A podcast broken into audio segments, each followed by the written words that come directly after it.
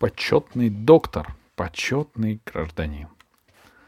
Голос у Франца, можно сказать, ангельский, звонкий и чистый, поэтому каждую пятницу после уроков он остается на репетицию школьного хора.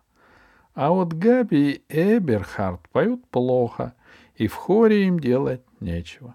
Поэтому по пятницам Франц возвращается домой один. Но в этот раз около школы его ждали Габи и Сандра. «Теперь надо тренироваться каждый день», — сказала Габи взволнованно. «По три часа, не меньше», — добавила Сандра. «Чтобы показать этим воображалам и задавакам», — заявила Габи. Франц откашлялся.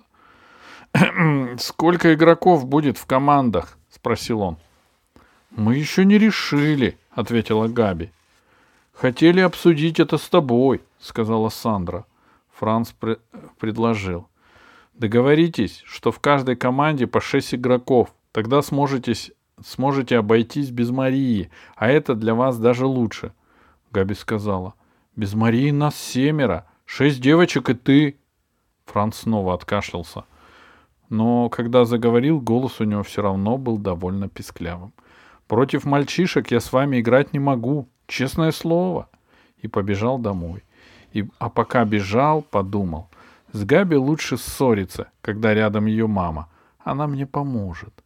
Но помощь Габиной мамы Францу не понадобилась. Габи вернулась домой, тише воды, ниже травы, и была вовсе не настроена ругаться. «Ты прав», — сказала она Францу во время обеда. «Раз уж все так серьезно, не играй за нас». Франц кивнул, намотал на вилку спагетти и облегченно вздохнул.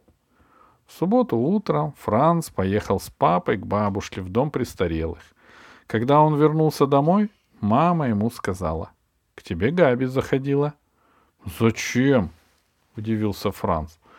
По выходным Франц и Габи общаются мало, видятся чаще, чем пять дней в неделю. Такого не выдержит и самая лучшая дружба.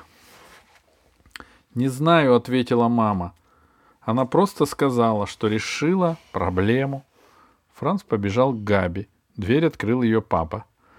«Дамы в гостиной», — сказал он. «Дамы?» — переспросил Франц и пошел в гостиную. Там на диване расположились Габи, Сандра и остальные девчонки из ФКД. Вид у Габи был очень довольный. В руках она держала свернутый в трубочку лист бумаги. «Какую проблему ты решила?» — спросил Франц Габи. «На самом деле ее решила моя сестрица», — сказала Сандра. «Она жутко умная». Габи спросила. «Знаешь, кто такой почетный доктор?» Франц покачал головой. «Если ты сделал что-то очень хорошее, — объяснила Габи, — университет может объявить тебя почетным доктором, даже если ты там не учился». «А, — сказал Франц, а если ты сделал что-то очень хорошее для города, добавила Сандра, город может объявить тебя почетным жителем, даже если ты там и не живешь. Ага, снова сказал Франц. Ты очень много сделал для ФКД, объявила Габи, развернула лист бумаги и прочла. За большие заслуги перед футболом для девочек ФКД объявляет Франца Фрёстля почетной девочкой а потом сказала «Торжественно вручаю тебе это удостоверение» и сунула бумагу Францу в руки. «Как почетная девочка!» — сказала Сандра. «Ты в любой момент можешь играть за нашу команду». «Спасибо», — пробормотал Франц. И бросился прочь, как будто за ним гналась стая диких собак. Не собак, может быть, пчел. Дома он побежал на кухню и выкинул почетное удостоверение в мусорное ведро. Папа, мама и Йозеф сидели за кухонным столом и лущили горох. Папа со вздохом встал, подошел к мусорному ведру, достал оттуда скомканный лист и сказал, «Бумагу мы сдаем в макулатуру». Потом посмотрел на смятое, испачканное удостоверение и спросил, «Зачем ты это выбросил?» «Не хочу быть почетной девочкой», — буркнул Франц. Он хотел отобрать у папы удостоверение, но папа держал его крепко и прочитал маме и Йозефу, что там было написано. У Франца сделалось такое лицо, будто он только что проглотил муху. Мама сказала, «Девочки очень мило все придумали, я бы таким удостоверением гордилась». А Франц сказал, «Они хотят, чтобы я играл в их команде против мальчишек». «Ну и что?» — спросил Йозеф. «Ты же с ними несколько месяцев тренируешься». «Так ведь это в Шуберт-партии», — сказал Франц. «Мальчики из моего класса туда не ходят, и меня никто не видел». Мама нахмурилась. «Ты говоришь так, будто это позор играть с девочками. Потому что я не хочу, чтобы после матча меня обзывали Франциской!» — закричал Франц. Папа сказал. «Если они так будут делать, значит, они совсем глупые. А на что? А на то, что говорят глупые люди, не надо обращать внимания». «Верно», — согласилась мама. «Вам легко говорить», — всхлипнул Франц. Он вырвал у папы бумагу, побежал в свою комнату и бросился на кровать. «Вот возьму и заболею. Больные в футбол не играют», — думал он в отчаянии. И стал ломать голову, чем лучше всего заболеть. Может, вывихнуть лодыжку? Тут к нему пришел Йозеф. «Э, на твоем месте, — сказал он, — я бы показал этим ослам. Я бы забивал им, пока они не задрожат и не сдадутся.